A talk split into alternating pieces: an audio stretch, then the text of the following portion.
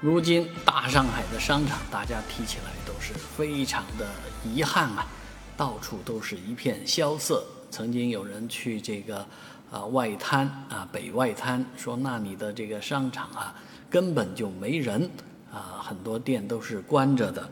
而曾经带来很多记忆的啊这个亚新生活广场，同样是空无一人啊，这个商场里面的。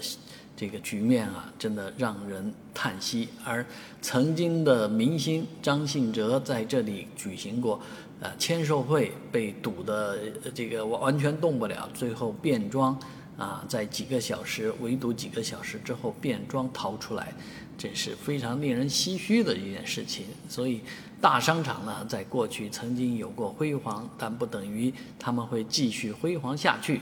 如今新雅欣也正在打算重新的走出这样的泥沼，但是这是大环境使然，呃，一招两招可能真的不一定有招啊。你看他们之前把这个虬江路啊引入到这个生活广场当中来，呃，但是也没效果啊，呃，因为毕竟这个是一个叫什么呢？商业规律、价值规律决定的啊。那谁能给现在的商场支个招？